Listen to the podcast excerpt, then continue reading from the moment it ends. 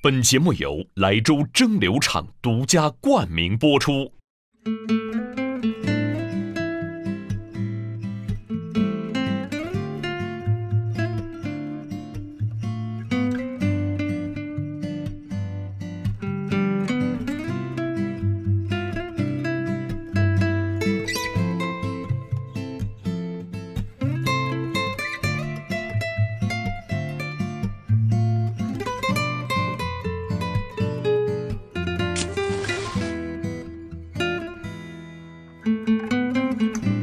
本节目由莱州蒸馏厂冠名播出。哎呀，今天是大年初三，还假装过年了。真过年，真过这这对对对，你看那陈老就跟我，你看这就是年呐，这一对仇人相见，分外眼红。是，我们接仇好久了。哎呀，真的就是我跟你说，我们今天这个真像过年。小南，你觉不觉得老中青三代，你是你是青年啊，相结合，而且三个陈，两个小。那小南、小青、陈丽老师、陈小南、陈小青，嗯，再加一个窦娥冤，对不对？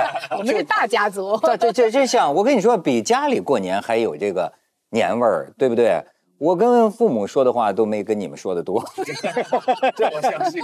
对对对，而且这陈丽老师这么多年，哎，我觉得人活到足够的岁数啊，你就有了很多故事性。我当年三十年前在广东人民广播电台做这个家庭节目的时候，陈丽老师就给我做连线的嘉宾，嗯，挽救了无数离婚的家庭和那个 分分手的男女，嗯，然后呢，我从来不知道他是个美食大家，嗯。几十年之后，小青跟我说，他是《舌尖上的中国》的总顾问。嗯，我我会吃，实际上都是从他那偷的。对 对，我是大自然的搬运工。没错没错，所以这小青特意给我举荐说，陈丽老师讲什么都能讲出道。但是今天陈丽老师这个咱们过年啊，给我还带了一个，呃，给我们讲讲讲这个的百科。香榧，嗯，这个呢是残存在浙江的。嵊州、诸暨，还有呢，像磐安这一带，一直延续到在皖南、在盖北的一些地方也有。它其实是一个古杉树的呃亚种，第五纪冰河期以后残留下来的。那这个是坚果类当中香型最独特，油脂最丰富。我今天带来的，其实，在我们大年初三，既可以待客、接客，也可以用来下酒。哎，中国人喝酒最好的下酒菜，其实就是椒盐花生，嗯，也是淮盐花生啊。这个小青老师，那你指的是喝黄酒还是白酒？呃，白酒。如果是黄酒的话，最佳的下酒菜可能，呃。我有资格说，因为我是绍兴人。对，霉豆腐，嗯，霉豆腐，霉豆腐是黄酒最好的下酒菜。他带我去吃过霉豆腐刺身，后来有一次他去杭州出差，然后我就把他给弄到那儿去了。好吃吗？他吃不了，我没受过教育。你讲霉豆腐不就霉豆腐还刺身的？你看，就是。就是没有加工，没有任何加工的。哦天哪！就是捞出来就是直接吃。那还有呢？哎，你现在大家喝的这些洋酒呢，什么能配呢？其实我们是现在被商业的规矩灌输着，什么样的菜配什么样的酒。作为一个有自己意识的人，或者对美食有追求的人，你可以自己去寻找。其实这还是一种建建构的一种建构。嗯，对。它并不是天经地义的，说啊不不，什么酒的味道跟什么菜啊？但是你洋酒配中国菜吃的这味儿能对吗？对的，也能对啊，完全对的。因为过往我们中国菜，你能够获取食材的半径最多只有五公里，嗯，但是今天我们能够获取食材的半径起码有五千公里，嗯，都能够跟威士忌酒配出。碰撞出很美妙的一些感觉来，在酒跟菜的搭配上面，应该是没有禁忌的。嗯，因为实际上这不是胃的问题，是这个酒能给你带来什么样的感受。嗯。不同的酒是喝出不同的氛围的，比方说杯酒可以释兵权的，哎，比如说有鸿门宴，嗯，也可以煮酒论英雄。酒是有社会功能的，所以这个酒就还有军事功能吧，还有温酒斩华雄。没错他讲就非常有意思。嗯你知道我看啊，希罗多德写的那个历史嘛，嗯那个书啊，他记载了很多当时波斯人的这个风俗习惯。他说波斯这些贵族啊，这些人呐、他们呢总是这个喝醉酒的时候做的决定，然后他们的呃有习惯就是一定要到第二天清醒了以后，嗯大家再复核一下。那意思，昨天喝大了，嗯嗯嗯做的决定，哎，然后再去执行。嗯这很合理。但是反过来也一样，就是说他们在清醒的时候做的决定，一定要在喝醉了的时候再复核一遍。哦，对，哎，就是我觉得听起来很荒唐，但是实际我越琢磨这个里边很有深意。嗯就是说，你能在两种状态下符合自己的决定。有的时候咱们生活里纯凭理智做决定，对说实在话，你的感性也许很痛苦。嗯，但是你看他他的，我喝醉的时候想想这么办也对。就那两个状态其实都是真的他。哎哎，啊你这么理解有意思。嗯，哎，小南家过年怎么个气氛啊？哎呀，我今天就是之前我不还跟你说吗？我我们家 他 他是你哥，他不是 他看我一眼，我就已经那个 知道他要说什么了。因为每一次我有我徒有一个美食家的徒弟的哥哥哈，啊这个徒弟的哥哥，徒美食家的徒弟的哥哥。嗯，但，是我呢，这些人乱了。但是呢，我其实是特别不会吃的。然后他就说我是河北胃，因为我到哪儿就先要一大馒头，哎，然后饼什么的。呃所以我们家我爸爸妈妈是就是都是从呃河北农村出来，然后他们考上大大学，然后后来到北京以后，就是那种因为没有带太就是嗯亲戚都不在身边嘛，嗯他们自己又不会做饭，所以我们家其实是没有家宴的传统的，就是比较笨拙和凑合事儿的。啊呃，，但是我是小时候有一年，就是第一次被我爸爸带回去农村，河北农村里头，那个我小时候是特别震撼那个场面。其实我觉得我小时候他们应该还是不富裕的，平常吃饭是那种小咸黄豆啊、什么馍馍呀那种，但是就是在过年的那天，我记得递给我一碗那个，我看不出是面条，其实是面条，但上面盖了一大层这么厚的肉。就是那个特别大肥膘的肉，然后有很多油，然后就这种捧过来，又不知道从哪儿开始吃，你知道吗？现在回想起来，那可能是他们就是攒了一年，因为平常不见他们炒菜，不见他们那时候还不怎么感觉有肉啊什么这些东西。哎呦，我现在回想起来多，好吃啊！反正就是嗯，过年我们自己在家吃，就是一定要坚持吃饺子。然后我小时候是特别不喜欢吃饺子，我也不知道，可能我们家做的不太好吃吧。每年嗯春节要吵一架。就小时候，我就说臭饺子，臭饺子。我爸说饺子怎么可能臭？呃，但是他就是，哎，我能理解，你你知道吗？某种角度上也可以说有点臭。因为他们是韭菜的嘛，对对对，对我就是小时候又不会欣赏那个味儿，嗯但我也是到大了我才意识到，就是说他对他来说只有过年他能吃到那个饺子，因为我记得我爸说他考上大学以后有一次去饭堂，他发现是白面的东西，就是平常不过年不过节，他觉得不可思议。所以可能吃饺子对他是个执念，所以他非要让我吃。后来我说我吃馄饨行不行？我爸说不行，馄饨也不行，就每一次要杠这么一架。我就可能到很大了以后，我才接受了过年要吃饺子，然后我也品出那个味儿来了。哎，你真是一个像南方人的河北人 啊！我的胃是纯河北的，好吗？其实不论南北方啊，最简单或者最普通的，甚至是低劣的食物，你能吃出幸福感、嗯满足感，你能觉得这个食物跟你之间有密切的关系的，这才是会吃。我听说他是陈小青的总顾问了，拍的都是老百姓的，对，对吧？对，真的呃，是陈。老师有一个最简单的话，就是说，呃，人类追求美食，其实都是为了追求颅内高潮。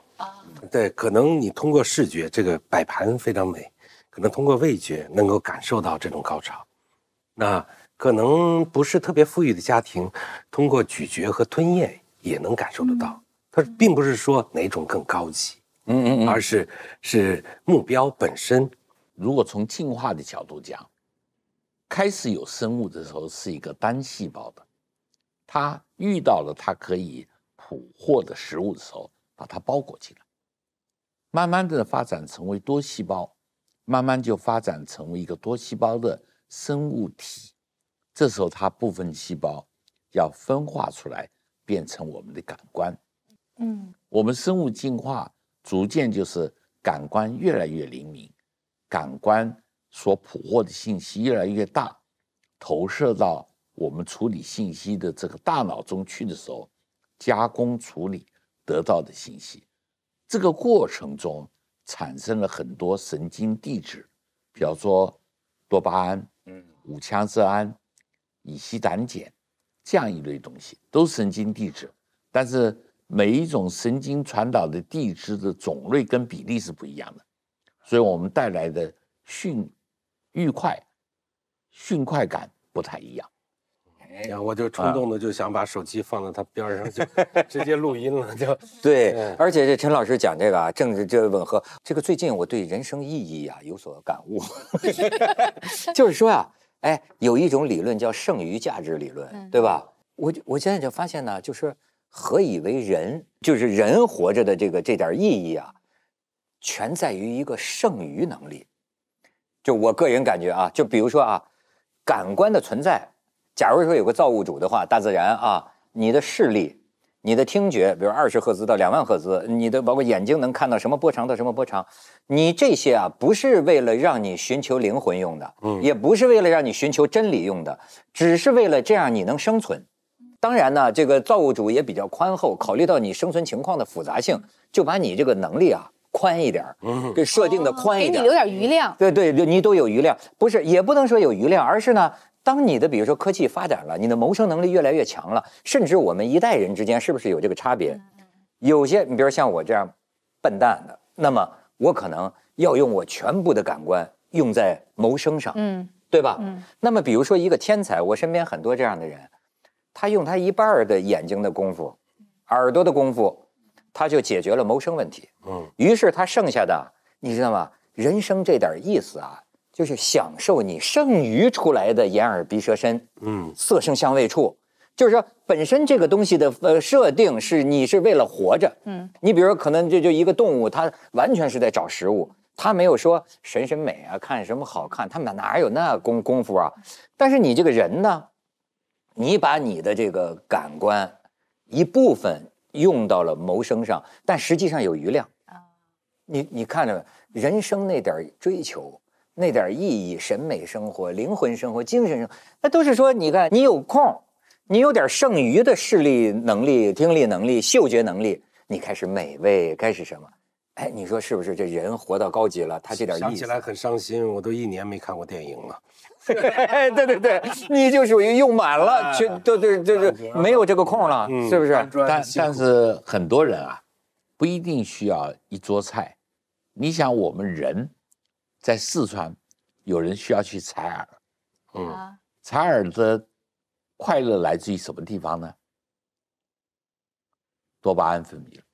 哦，噔多巴胺就分泌了。对对对，其实我们讲，有些人有皮肤饥饿，嗯这个也是渴求有一个刺激，让他的多巴胺能够分泌，能够传递。你讲的生命的剩余价值，其实是讲神经递质过剩。哦，多余的那点快乐物质，对对对对，这这这想办法把它用起来。用进来，用进来。这里就不只是多巴胺了，嗯，这里有一个内啡肽。内啡肽。内啡肽什么东西呢？呃，我这倚老卖老了，我们曾经有过一种麻醉叫针刺麻醉，嗯嗯是真的。嗯呃，当时有很多纪录片，而且当时也有带外宾去参观，这是真实的，不是忽悠的。那么它其实刺激所导致的结果是大脑当中分泌了分泌了一种类似于吗啡的这么一种短链的蛋白链，这个蛋白链叫内啡肽。刺哪里呀？针刺麻醉。针刺麻醉刺哪里都有。这这个这个，你好你太小了，你没看过那电影，你都不知道，外国有人来参观，嗯，就是剖腹产，嗯，何之有剖腹产，扎了几根针，扎几根针不打麻药，哦，但是不跟针灸又不一样。开颅都有哇，啊，不，别说这个呃普通的手术了，但是那玩意儿听听就行了。嗯，我真的那玩意儿不好使，真的，这不是我不能否认个别人士他有很对对对。很神，因为这个我有亲身经验，就这当然就当年就是搞这个针刺麻醉嘛，医院真这么搞，就是这个拉扁桃腺，嗯，我哥哥，我哥我跟我哥哥，我哥哥要要割这个扁桃腺。最后，我哥哥到现在幸好，因为针刺麻醉，他还没有割这个扁桃腺，因为那时候老发烧，就割扁桃腺。然后去那个割的时候啊，前一个是一个军人，这个那个时候割扁桃腺就是一个带钩的钳子，对，就夹出来，这个就扁扁扁桃腺能拽好长，拽到外边儿，这儿一个什么带圈儿的一个钳子，咔嚓一下，然后就那个啪就弹回去了，啪就弹回去了。然后就是针刺麻醉，你知道吗？就是我哥把我哥吓得脸儿都白了，你知道吗？就是那个军人，人家是解放军的，人家坚强，黄豆大的汗珠啊，就忍呐、你这，这 最后轮到我哥哥了，再一看我哥没影儿了，跑的跑的没影了，哎，也就那一下呢，从此他没割扁桃腺，也就不发烧了 就是吓的，你知道吧？所以我知道这针刺麻醉，我你你哥哥的性格一定跟你有相近之处，嗯，比较容易在针刺麻醉当中成功的，大部分很容易接受暗示，对。你是不太容易接受对这就像有的人容易能够被催眠，对对对有的人就不能被催眠，不一定，嗯，对。哦，但是呢，麻醉药打下去你肯定不疼，这就是唯物主义，对不对？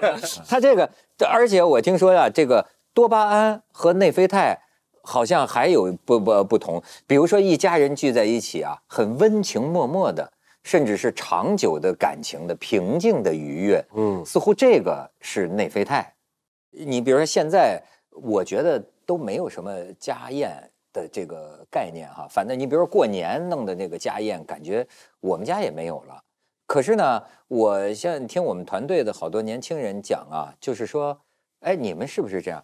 他们说现在挺流行把这个朋友招到家里来吃饭的，说现在这种现象又多了流行嘛，我我已经很多年没去过，我只去过他家。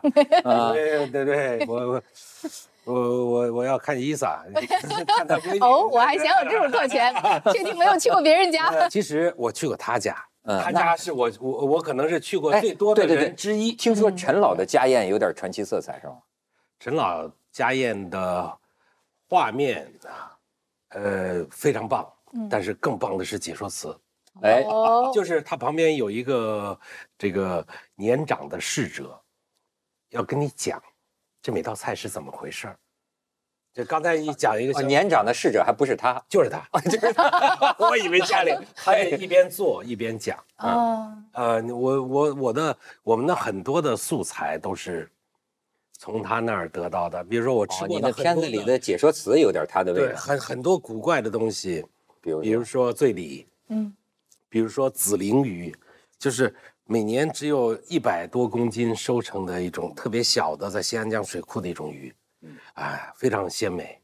比如说笋苔，就是只是竹笋生了病之后，对，就是嗯，就是竹笋是平的，长在地底下，啊，他他用这个来做汤，哎，特别古怪的食材，而且呢，它能赋予这个食材，呃，特别额外的话外信息。文化输出。哎，对，比如说他蒸了一个梅干菜，嗯嗯，非常好吃。我说这个梅干菜为什么好吃？他不动声色的说：“你转过身去。”我学他学的特像，你转转过身去，你的背后窗台上有一个罐子，拿过来。哦，那这个罐子上面呢，呃，有一个碗儿盖着，说我们绍兴人这个做梅干菜叫盘，是一这个这个动词，就是要把它反反复复放到放到里边啊。后来盘珠子那个盘，对对，哦就是，但是它没有包浆，它和那个盘不一样，它没有包浆。呃，但是呢，他呃，陈陈立老师的说法是，呃，呃有一种叫叫芽孢杆菌的东西，在它是厌氧菌，它会呃让它有氧气的时候它就死，没有氧气的时候它就又会活，它会反反复复的死生死生死。在他听听他说这个故事的时候，我说。这就是咸菜呀，怎么让他说 的那么咸意思呢？哎，我我听你今天，我就有一个感受，我再也不崇拜你了。原来你跟我天到这儿蹲的，你知道他现在给我们，我们也是听到都愣了，因为这这些太好听了，但是特又神秘，然后你又觉得哦，原来你都是现抄的。而且呢，他是他家里的菜呢，不不完全是杭州菜，他喜欢到处溜达，嗯，腿脚不好还喜欢到处溜达啊。他年轻的时候又在陕陕北生活过，哦，嗯，他是受父亲的牵连去的陕西，嗯嗯，所以呢，他还会做石子馍，这个很很恐怖，会做泡馍，会炖羊肉，这这些他都他他都擅长。哎呦，三十年前您真是没漏过呀！我一直以为他是个解决离婚问题的心理学者，我就 这你白聊了。对，我就就就今天才认识他。而且他家里是什么？他家里客厅大概最多也就坐八个人，但是呢，就是大家都会心里都特别，就是去他家的都是有数的人，就是来了之后，就是后面还会不停的来人。有人就会站起来说啊，好，今天晚上陈老师我就到这儿，就让座，然后再都很识趣啊，重新拿一个碗，就就是新来一个座，到十二点还会来人，嗯，那那我对我特别好的朋友，听上去像个秘密组织，我想拿个号，他徒弟就是兔子，就是会的，经常是在喝的差不多了才去他们家听他吹，啊，这个呃，餐前酒、餐后酒、餐中酒都是不一样的，嗯。啊，但是。我觉得天哪，您是这个这么是一生活家呀，呃，这么讲究不？实际上我们还是回到家宴。嗯，其实我觉得家宴非常重要。家宴是向你的朋友展示你的家庭的来龙去脉的一个最好的窗口。哦，就你家庭从什么地方来，什么样的祖籍，你这个家庭都经历过什么，在什么地方生活过。都留下他的痕迹，而且你在这些生活的轨迹当中，你有些什么重大的变故，都会在你的食物当中展现出来。所以家宴其实是一个家庭历史的一个缩影，所以能够尝到家宴是非常有幸的一件事。你这个道理是，他这个是从做家宴的这个人的地方出发的。我从。我我我这个时代，其实我工作的时候，嗯，呃，我可以举一个例子，我做纪录片的时候，九十年代，呃，我去浙江看一个纪录片作者，谈完工作了，他就问我晚上吃咱们吃什么，我说都行啊，就是我就我是很期待着，比如说带我去个餐厅啊，吃个什么，他说那你就跟我回家吃吧，哎呀，我就杭州很冷，嗯，这个下着雨。到到家里面已经都冻透了，然后哎，桌上有有几个热乎乎的菜，他妈妈把菜都做好了，但是我刚想动筷子吃那个热乎的菜的时候，他把一个冷盘的菜里面的菜夹给我，酱鸡。嗯，我一般呢对肤色靠近我的，我就保持警惕，而且那么冷，我就特特好想吃个热的，但是我我我那是我第一次吃酱鸡。呃，用用我们的解说词叫叫咸鲜中裹着酱香啊，或者说，尤其是那个口感，它有一种欲拒还迎的那种那种反抗。哎呦，这个东西太好吃了，迅速的一盘就被我吃完了。然后我的我的那个作者就是很同情的看着我一个北方的莽汉，就是你一个地方的人。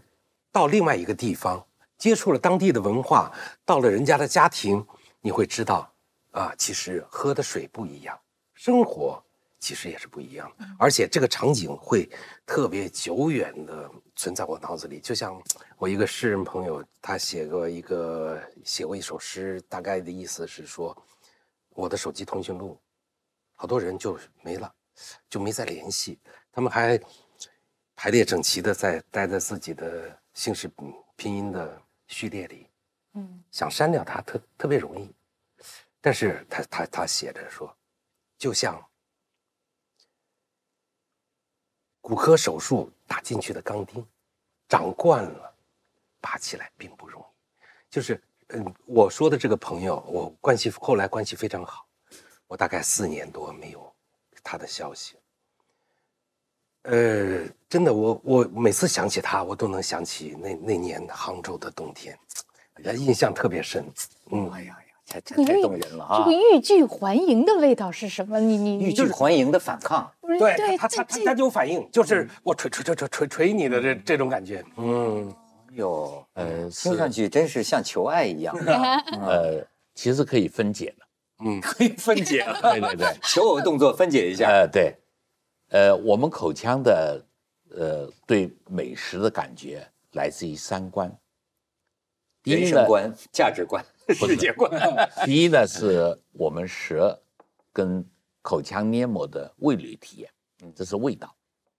第二呢是牙齿咬住它的时候的那种牙感，这个牙感呢可以有扎实感，因为我们讲咬定什么，或者是我们吃定什么，这个其实你不会是咬一块嫩豆腐一样，你咬住的时候，你有安全感。咬定安全青山不对对放松，对，这是安全感。安全感咬定，对吃定你了。对，第第三个很重要的是我们吞咽，嗯，吞咽的这个动作其实带动我们整个胃肠道向下蠕动。吞咽是我们大快朵颐的一个基础。获得呃，小金老师刚才讲的这个嗯欲迎还拒的这个感觉是味道很好，想吞下去，但那个酱鸡呢又是一个冷的，又是一个硬的，所以需要用牙齿更安全的把它磨得细一点。嗯所以迫不及待的要吞咽的感觉，就是欲欲迎含拒的这个感觉。哇，这个真的是可以分解的哈！我从来没有自己想过我这个。不就咱们说的有嚼劲儿嘛？对。他就有点顶着的。其实还有，他会给你个暗示，你是年轻的。嗯，哦，当你有一天牙口上好我要啊我要吃一点软的东西的时候，嗯。实际上是，嗯，另外一个声音在告诉我，哼，你不行了，啊，真的吗？所以洗洗睡吧。所以我们在准备这个食物的时候啊，要照顾到客人跟自己的牙感，嗯牙感非常重要。哦，嗯，所以你看，准备什么能照顾到牙感呢？给块小石头，呃，脆的嗯。脆的啊，鸡脆骨，酥的嗯啊，还有呢就是 Q 的，嗯都是 Q 的 Q 的韧的 Q 弹韧 Q 弹，嗯现在嗯。嗯家宴在很长很长一段时间是表现一个家庭的家教、家学跟他这个家庭的渊源关系的一个非常好的窗口。陈老师说的是是先生这这是高级版。那我们显得就是糙人呐。不，但是我觉得不不丢人。其实从人类学的角度来说，比比如说刚才说酒，其也是这样，就是那人类学意义上的酒是什么？比如说，呃，藏南有一种鸡爪骨，他知道是原产非洲的，后来在印度到呃到到西藏，那这种谷这种谷物酿的酒，那过去它是母系社会，它的象征象征物就是羊水，羊，羊水就是这有点恶心嘛？你不是不是，它是它是呃，谁有权利来分配它，谁才能喝多少？谁有权利分配羊水？只有都是女性，你说的是生孩子那个羊水，它的象征物象征物是哦就是这个酒是酒，酒象征羊水，对，我们要喝这个羊水。不是我不，你喝的是酒但它你喝的是给这个酒赋予意义，一赋予的意义是羊水，是是是跟生命有关系的。长大的，羊水有这么高的地位吗？你说在原始信仰当中，对，我可以信仰子宫，我可以信仰 羊水，这个太高了。多意思，差不多意有有思。专门的人类学著作呃，论文在在啊探讨这个再比如说，人类学，嗯嗯嗯，认为我们的谷物的民族，就是有春节这么一个东西，或者有有这个农闲的这个东西，他他更多的时候没有陈老师说的这么高级，要照顾客人的什么什么，他就是说我厉害，我家里东西多，所以他可以从呃进入腊八之后就是年了，其实都不怎么吃，嗯。一直忍忍忍忍忍忍到除夕的那一刹那，把它最丰盛的端出来，而且主菜里边所谓最丰盛的东西，要把它放足。嗯，我小时候，我们家生活条件非常差，但是也要吃暖锅，就是一个锅，里边放上什么蛋饺，呃呃，猪牛羊肉，呃鸡和鹅或者是鸭子的一种，然后再加上什么蘑菇啊、豆腐啊，全部都码满了，底下生上火端上来，这个就是说它都在，这和苏州的七件子。对。和杭州的全家福，对。扬州的合家欢，嗯。和嗯这个岭南的盆菜，对，其实都一样的。同源，嗯，哎就像就像那个汕尾，他们会把呃呃墨鱼的腹，就是墨鱼干儿来炖，呃一只整的鸡，整的母鸡，再炖一只这么大的猪脚，放在一个锅里面来炖，南乳汁反复浇，啊，这个就象征着什么呢？就是它齐全，我都有了。啊，海陆空，你看，叫就是一边一边一边切片的时候，一那个厨师要一边说话，啊，如鱼得水，啊，那个切到猪肉的时候是脚踏实地，啊，切到鸡的时候展翅飞翔。哎呀，不是这个，你就觉得这可能它不是一道菜，它是一场战争，海陆空你圆满立体战争，对最。大集大成，嗯而且就这是，这道菜在呃潮汕嗯叫猪脚墨香鸡。对，我天，其实这个猪脚墨香鸡不是随便可以吃的，嗯比方说家中有子弟嗯上上战场了，哦或者家中有人要下南洋了嗯才会吃，就是小青老师刚才讲的脚踏实地、展翅高飞、如鱼得水，如鱼得水，得羊水，啊。其实羊水崇拜跟生殖崇拜既相通又完全不同。生殖崇拜的符号是葡萄，是这个青蛙或者癞蛤蟆。哦，多子，对对对对，这个是因为在古代社会，人的肌肉的力量是整个社会发展的绝对动力，所以生殖就意味着有足够多的动力。可是围产期是一个相当危险的期，过往难产或者流产或者呃很多这种发生意外的事情都没法处理。嗯，所以破水了，有羊水了，是非常开心跟让人安逸的一件事情。所以啊，你咱就说啊，这个羊水般的温暖呢，往往是在 哎家宴当中，它有这么一种气息啊。就我现在觉得，要是出去吃饭，不管去哪儿吃饭，我都觉得没有家里吃饭舒服。偶像包袱太重。呃，也不是，就是就是觉得吧，我觉得我有一种情感需要，就是哎，到家里来，这个我们要在外边餐厅吃，吃的再好吃，也不能满足我这种情感需要。嗯，就是因为我们朋友平常不联系，其实很少，而且再有一个就是我总在我的呃两三个朋友的家里嗯去吃饭，然后我们的关系呢就是好到什么呢？跟家人差不多，嗯跟家人可能就像你跟你妹妹这差不多。就现代人呢，有时候啊，朋友之间实际呃疏疏离的挺远的，嗯但是你又要那种暖和的羊水般的温暖，你知道吗？那种感觉就是所谓的好友来家吃饭呢，就是虚拟一个两小时或者三小时的临时家人。嗯。像你比如说你跟老六是吧，或者你跟小南，哎呀，到家。里，其实你们吃饭也好，干嘛也好，是在自己的家里，你们聊的不管是什么，嗯。但是你想，你情感上得到的那种，嗯，就是临时家人，对，咱也不能天天混一块儿，天天混一块儿又互相验证，对吧？或者利益冲突又出来了，对吧？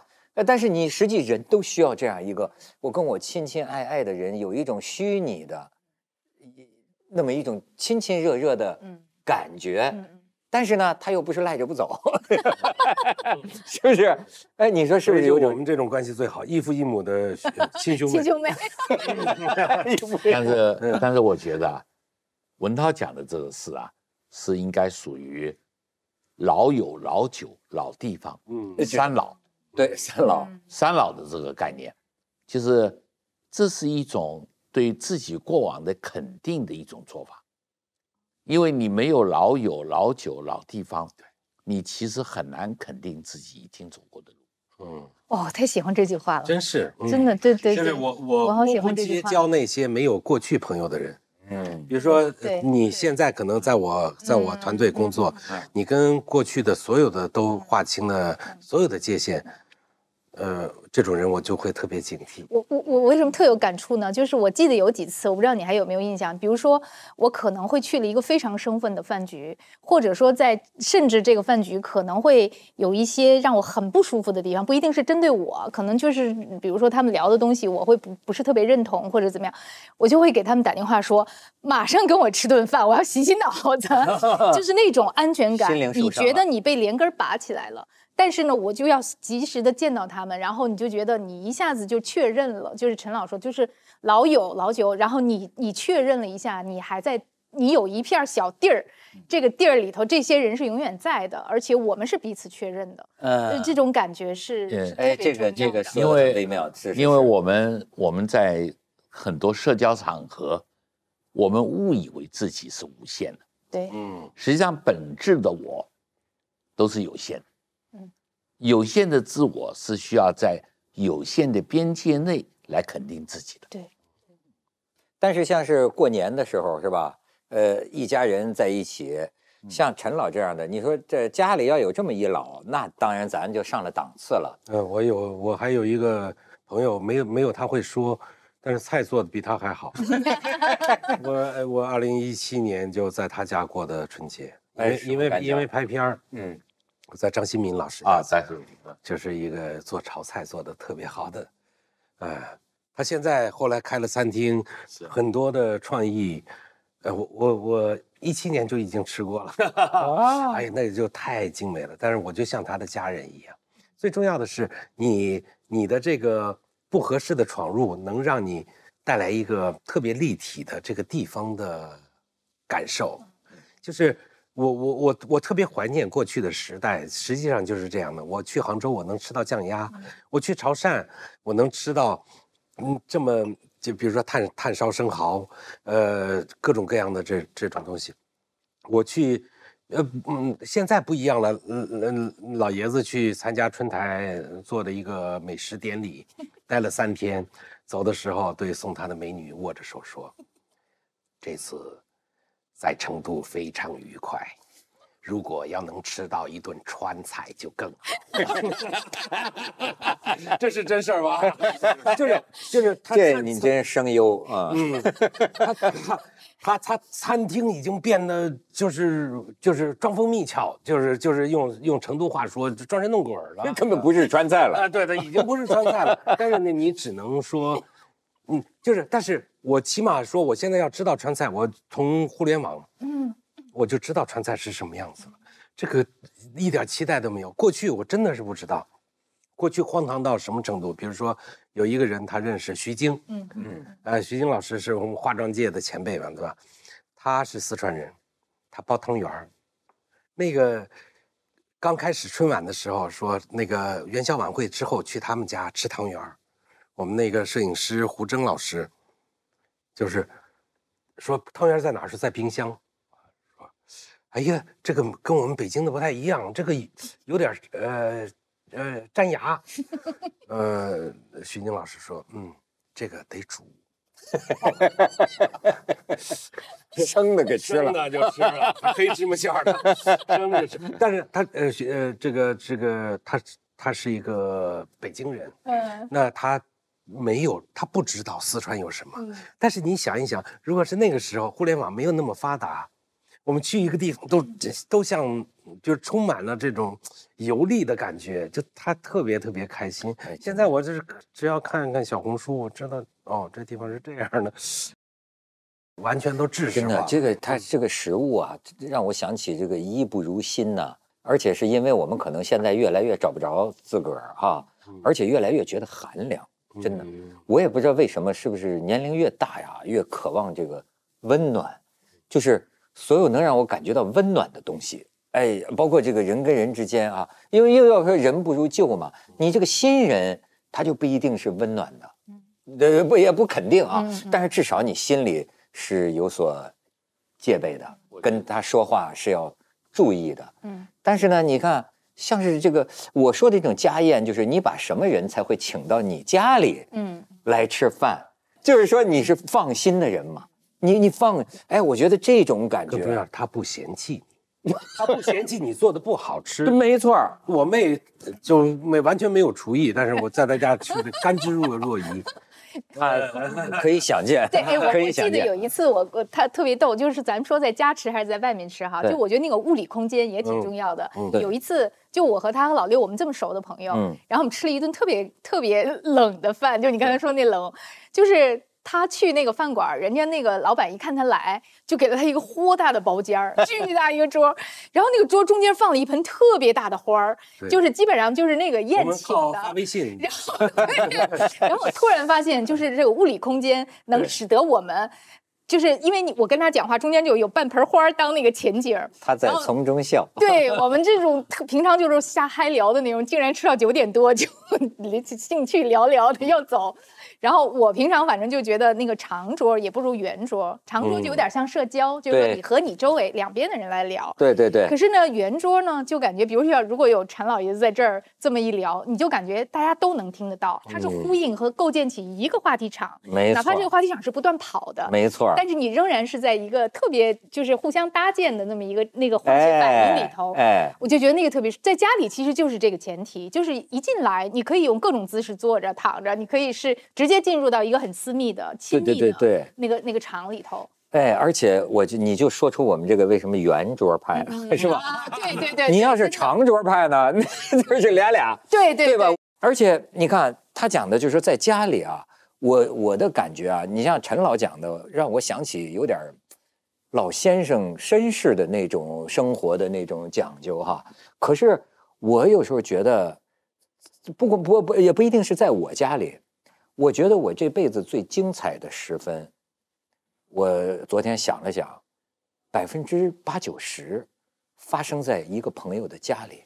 啊，对吧？你的事业那都是外在的舞台，嗯但是你想想吧，比方说，哎，你比如举个例子，可能有一次，哎，你觉得在在在某个朋友家里，哎呦，讲了一个让你醍醐顿开，对吧、的一个观点，或者说呢，有一场欢笑。嗯，其实我有时候想，临死以前，说不定记住的是这些，嗯。甚至于你看，你看陈老，您记得就是八十年代，上个世纪八十年代的时候，你比如中国的这个新诗歌，嗯新艺术，嗯，你想想这些运动，你像那天我看北岛就说，全国的诗人都跑他们家吃饭，他有时候回去都下不了脚，反正就是一锅面条，对对吧？我也不知道是谁说报是四川来的诗人 就在这儿吃，对吧？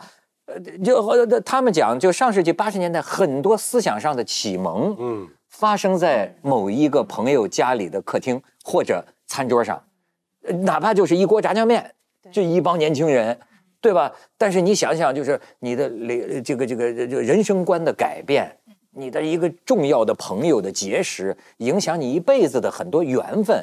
对我一想，百分之九十都是在谁家里发生的是的，是的，嗯对。但是我觉得也有人有能力把所有的地方都当成自己的家了。他的朋友老六，嗯 老六，对，啊我觉得是一个非常自信的表现，嗯，就是你不是，他是在年幼的时候就把羞耻感给切除了。啊，所以所以他他可以他可以用六个人的桌子装二十二个人，这是真是记录，就是呃前面的同学现在请站立，端着自己的碗就站立了，后面的同学前呃到到前排就餐。对对对，老六每次是这样的，来一个人就说，哎，来人到齐了，喝一杯，一会儿又进来一人，哎，人到齐了，哎，神人嘛，这这哪儿都是他的家，手手手捧不一定啊，我有时候见过他上台，他上台可能就稍微拘对对对对拘束一点，嗯但是就就所以说，你每一个朋友他的最高程度的人格魅力，嗯也是发生在这个，而类似于家宴的。念诗，这所有的事情，就是发生在家里的事情，都在餐厅里。呃，没有包间的餐厅，全部都发生过。那真够不要脸的，是吧？弹吉他，什么这这所有的都有，就是你们这 那是他超越了，呃，就是超越了就。是就是餐厅里的互动关系啊，其实是有表现形式的，嗯但是家宴当中的互动关系是没有任何模式。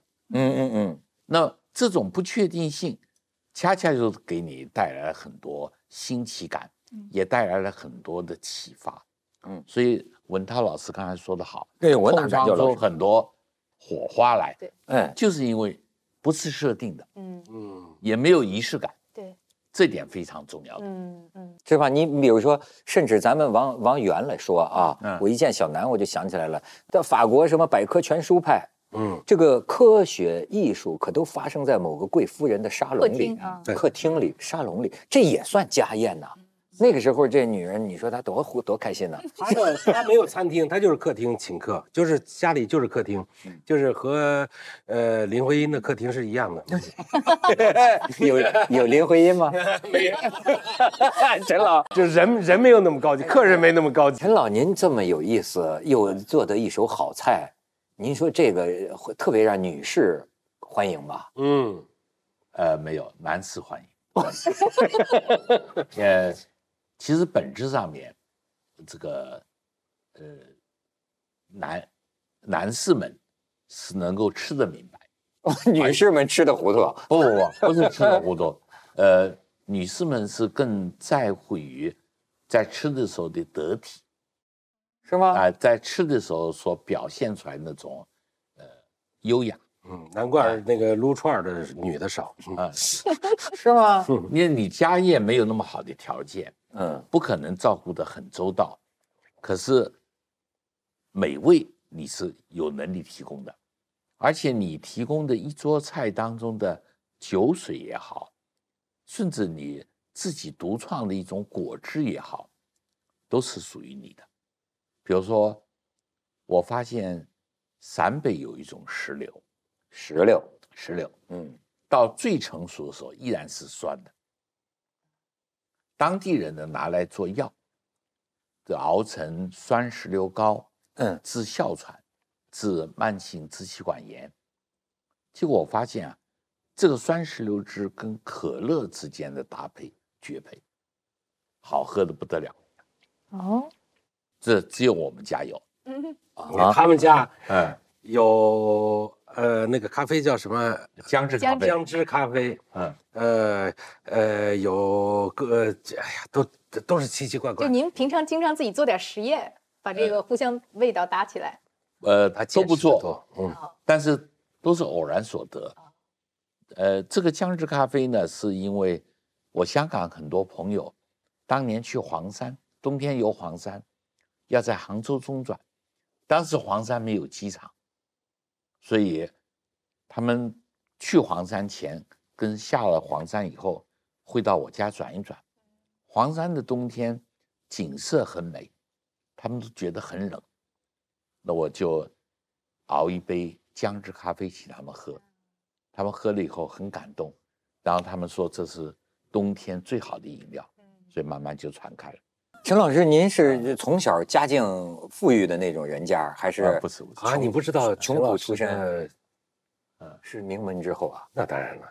但你原来给我隐藏了多少？所 以他的他的他是呃精神病大夫，啊，这个心理学家，对，美食家，台湾问题专家，哇，哇，我原来一直觉得他是这个背景。拆散别人婚姻 没有拆散，原来一直 我就是基本上是文涛拆散的，我是对对对对对对对对。注解一下。哎，这个人怎么这个面儿这么宽呢？您的多大的功夫还能够用来琢磨出这么多吃的东西？只有一个办法，用力的认真生活。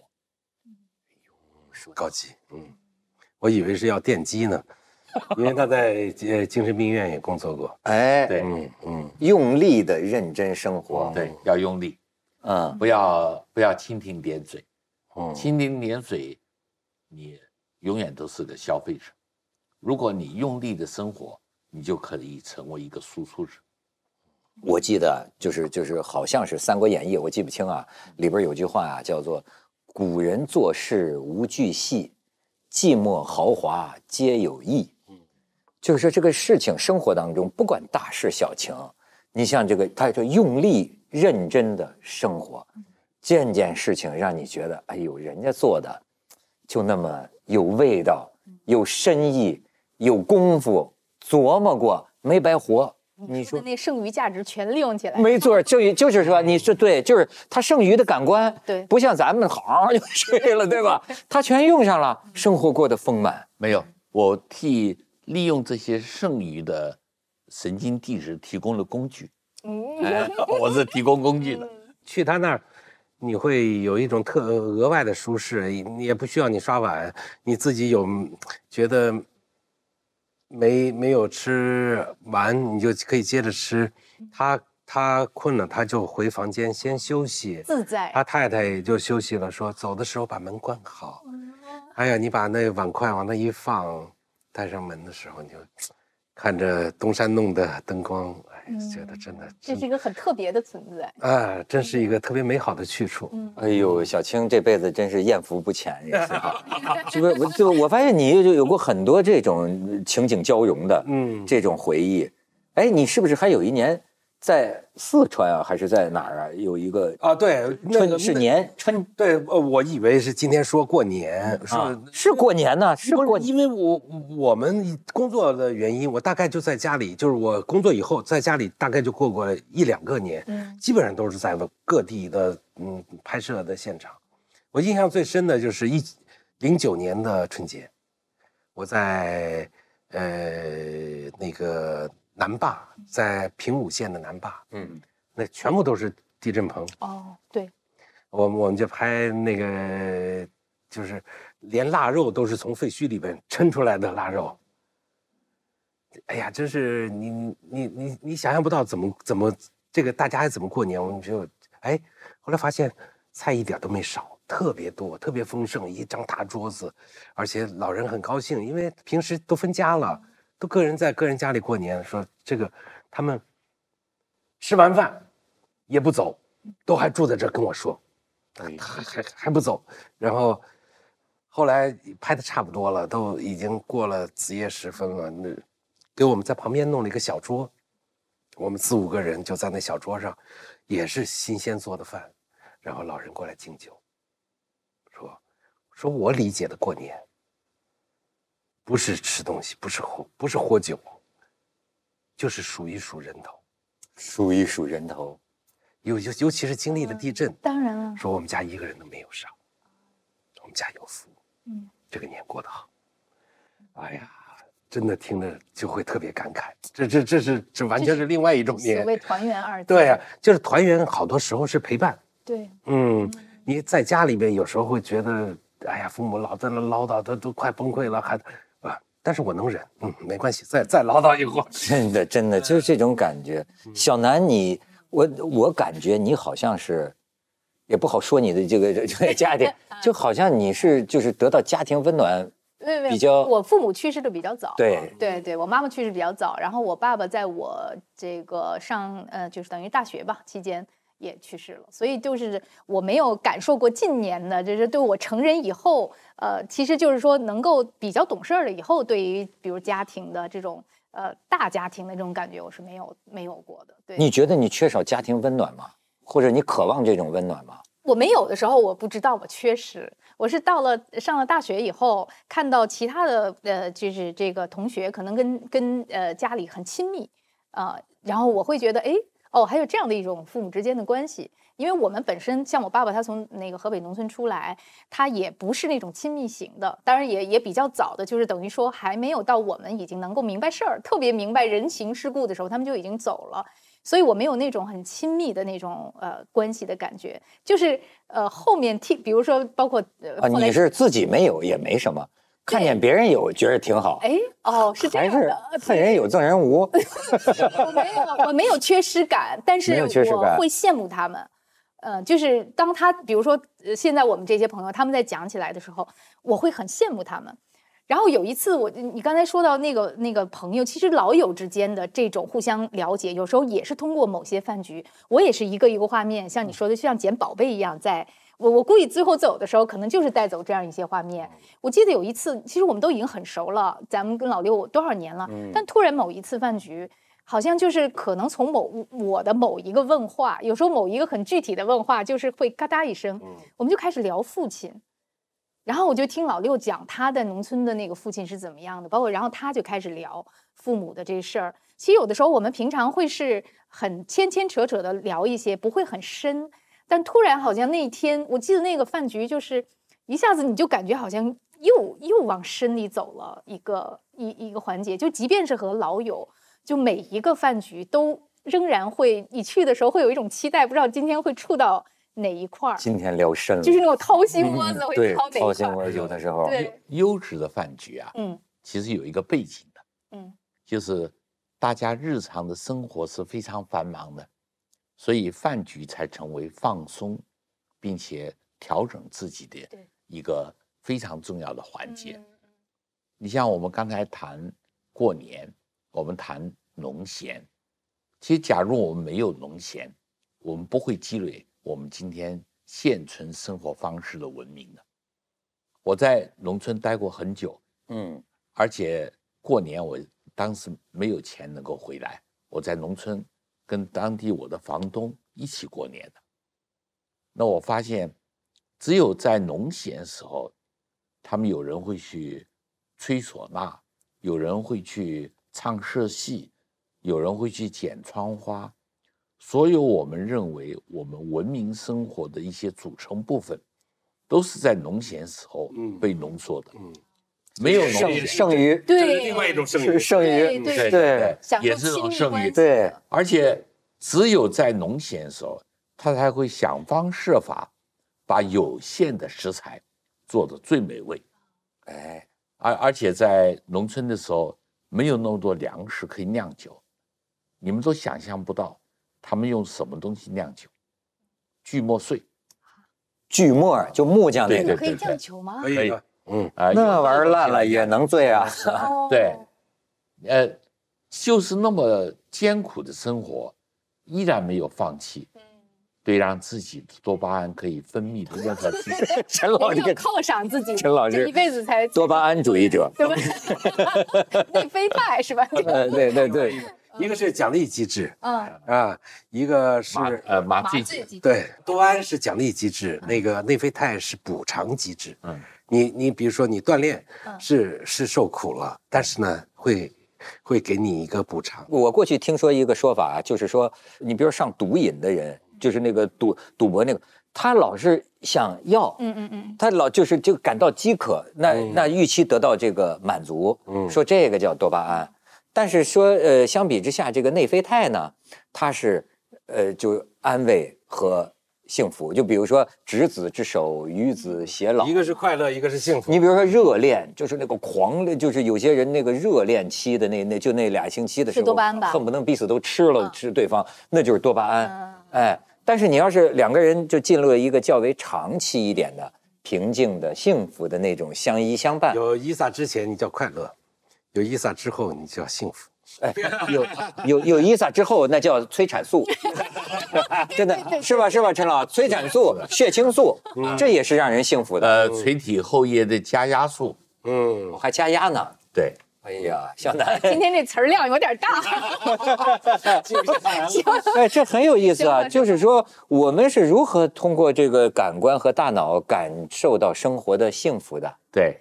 我我曾经有一次去，不好意思，我曾经有一次去那个，嗯，因为我们有一阵儿做那个 AI 的，就是人的大脑的那个那个节目，嗯，然后呢，其实我们未来不就是说，一个是一个大数据算，再加上人脑的仿生，然后这有可能就会奔向一个高级的 AI 嘛，嗯，然后就去了那个实验室，就看见他们那个把那个小老鼠那个脑脑袋是透明的，当时我看到他就是在测试这个呃小老鼠吃了甜的为什么会兴奋，后来我就问科学家。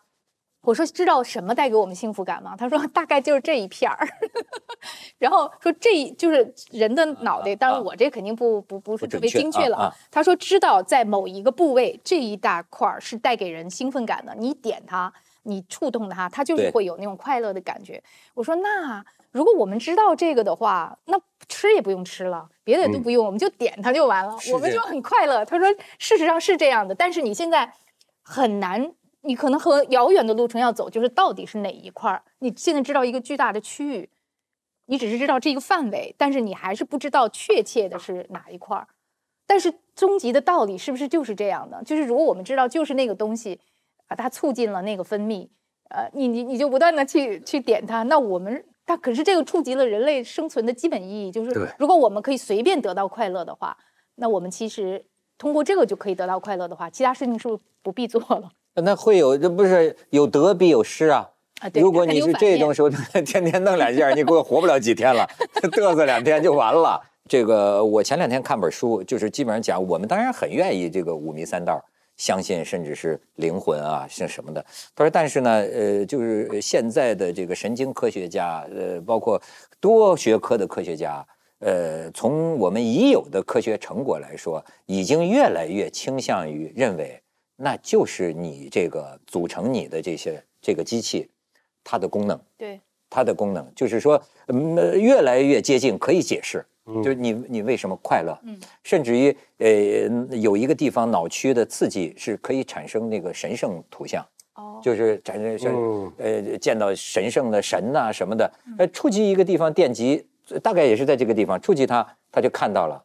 都有这样的一个实验，就是现在唯一就呃难以解释的，就是呃也是最有意思的一个，就是说你是如何有这个自我自我意识的？大脑当中我们讲的神经元不是解剖单元啊，因为神经的表面有神经鞘，就像刀鞘、剑鞘一样。对对对，这个鞘才能够感受到我们讲的多巴、乙烯胆碱、呃五羟色胺或者内啡肽嗯，它作为神经递质，使这个神经电信号传递的功能。哦，这种能够整流电信号，并且把电信号分流出去的功能叫神经元，由数个神经细胞构成。哦，那么你这个呃内神神经递质分泌的多少，所产生的传递的速率跟传递的密度都不一样。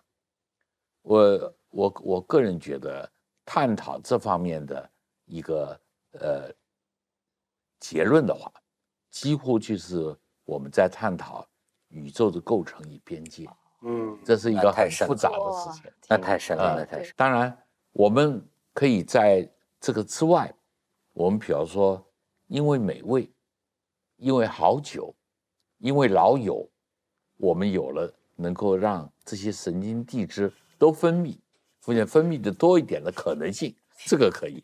以后以后我们一见面，以后你要请我吃什么东西，就说神经递质要分泌了。没错，没错，没错。我今天分泌的不错，哎，那小青，你这个现在的呃，小青老师何止让你的神经递质分泌啊？小金老师可以让你的内分泌都分泌。多巴胺、内啡肽一块儿综合。对他，但是他也有让你吐了的能力。哎，小青，那你说这个人是一种从食食物中，从吃呃吃的这个行为当中得到感情满足的，甚至是家庭式的满足的这么一种呃动物，你觉得为什么人会这样的？吃就吃呗，谋生呗，但是为什么这个里面有感情呢？我来讲好不好？好，呃，其实他讲的这个感情的问题，起源于口欲期，嗯安全感。比方说，我问你，你还想得起你刚出生的时候喝奶的那种奶的味道是什么味道？你肯定不知道，想想不起来啊。但你绝对是需要有辅的，哺乳的。那肯定要吃妈乳奶嘛。对，这个哺乳来源是不是你的饥饿感？你没有饥饿感，你没那感觉，来自于你的安全感。嗯你被人啊呵护了，这个叫口欲期。啊，那过后呢，就会来到刚欲期。所谓刚欲期，就是自我管理能力，嗯就不给你再用尿布了，嗯你可以管理你的排泄了。嗯一个是摄取，一个是排泄。嗯当我们吃的时候，这个不是呃感情，是情感。情感跟感情不一样的。嗯感情指的是我跟你距离的远近，关系的疏密，对，这个是感情。感情，这吃可以造成感情的一定的变化。嗯呃，当然也可以用吃来警告你，让你感情疏远。但是情感其实在吃的时候，你是获取了安全感，获取了认可感，获取了你自我管理自己生命的能力。跟吃奶有关系。跟有跟吃奶有关，跟口欲期的呃那个强烈程度有关。哦陈立老师有一个著名的论断，叫在口欲期没有受到过细心以待的人，大了以后都会报复，他们往往就会成为美食家。不成为美食家的嗯也是烟瘾呃成性。哎，真的，我我有的时候就是哪怕是一个人吃盘饺子啊，这个饺子如果特别香的时候，我有一种感觉，就是热气腾腾的时候，我有一种感觉就是不孤独了。不孤独，就觉得哎呀，哎也不知道，好像谁陪着我一样。我、尤其是有时候还看着那个，你知道，我原来有一种模式哈、非常奇怪的一种模式，就是啊，这个就是这个每天晚上七点钟的这个新闻联播，嗯，当当当，那叫那叫什么音乐？噔噔噔噔噔，对，我就得拿一一盘热饺子，然后还得吃着蒜，哎呦，看着这个新闻联播，哎呦，我就觉得好温暖。是太像了。不孤独，然后哎呀，觉得世界这么好啊，就是惯性，就是非得是这个时候，然 后哎呀，吃的我流着汗感具足啊哎，安全感，你觉得哎，一切都很好，是是是，我一个同事也是这样，叫十四哥，是吧？他每天就是再大的事儿，七点钟就准时看新闻。就就就是 然后他是觉得这时候特别满足。然后如果说那天，就是有一天我是真是遇到了说，本次新闻联播大概需要五十分钟，这得弄口酒，就是他对对对，跟我一样。特别开心。我嗯我我这种感觉是，呃，就是我会依稀想起小时候往家奔，就是那个中午放学的时候，因为那会儿中午也回家吃饭嘛，对小学的时候，对然后听到那个评书，嗯，哎，对对，就是评书刘兰芳，评书伴着，但是这个评书对我在我是有味道的，是有吃饭的那个味道的，呃，是是是是是，那个混合成了一种很安全的、悠长的那个感觉。对，就是说下饭嘛。那那现今天的孩子，他他可能是看个视频。我们那个时候，你比如说吃某种东西，必须听着这个刘兰芳的对对对什么杨家将啊是吧？对对就哎，这个饭吃的就就对头，要不就缺一道。他那个感官柔合在一起了，就那种通感。呃，通感真的，是所以我们才讲，人与食物的关系就是人与世界的关系，对哎，对对，才才能够拉回来。你吃的时候有安全感，有对生命的自主感，嗯，你这个时候你会有独立意识，你也会有自由意志，这个就很重要。从来没有从这个角度讲到对吃，我是为了我的自由而小小青有什么这这这不不不同意陈老的见解？就是说吃为什么？我觉得吃感情是很多人情感人之所以成为人，嗯，就像刚才我们也说，那个他他到午饭了，他就会有评书的味道。对呃这它是是是外外力赋予它。刘兰芳的评书有蒜味儿。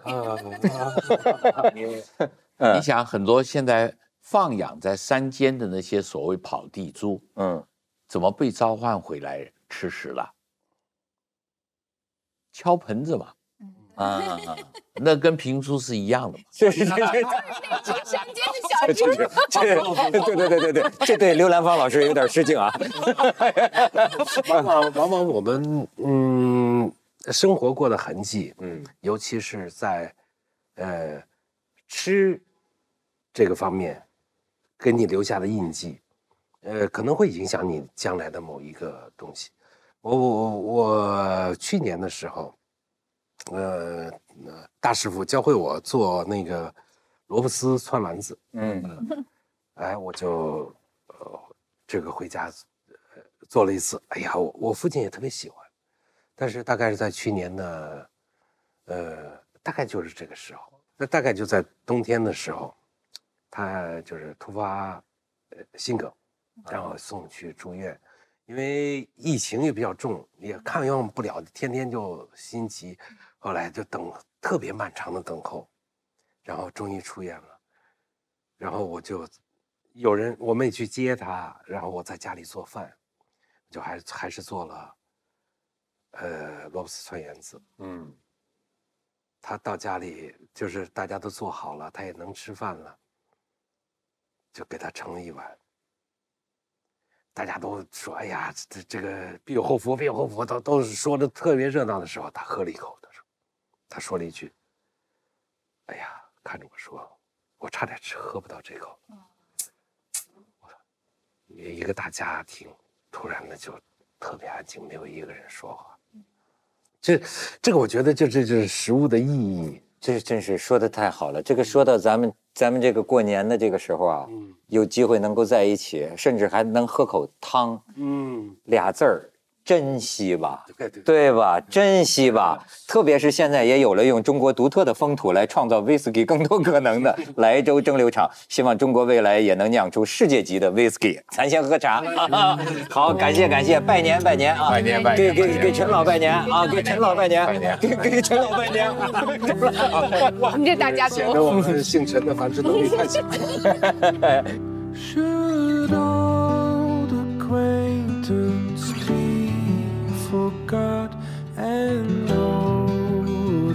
杯酒可以释兵。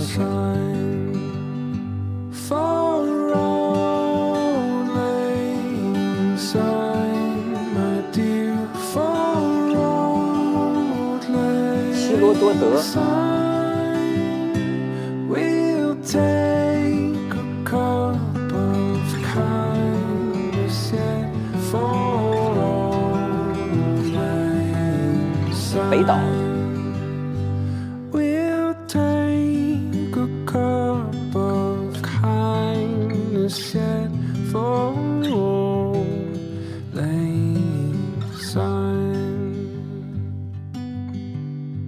百科全书派。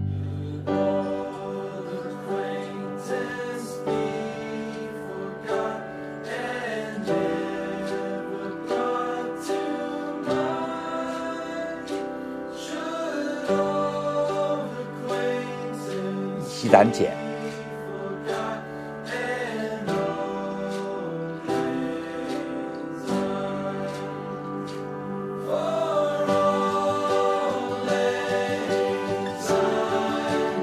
催产素、血清素，这也是让人幸福的。呃，垂体后叶的加压素，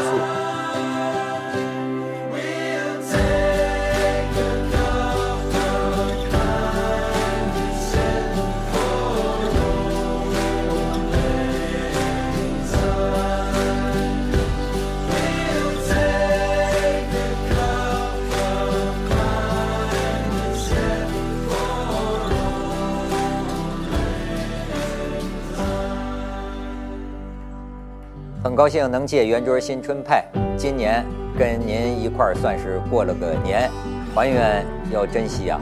有了珍惜的心情，家宴能不香吗？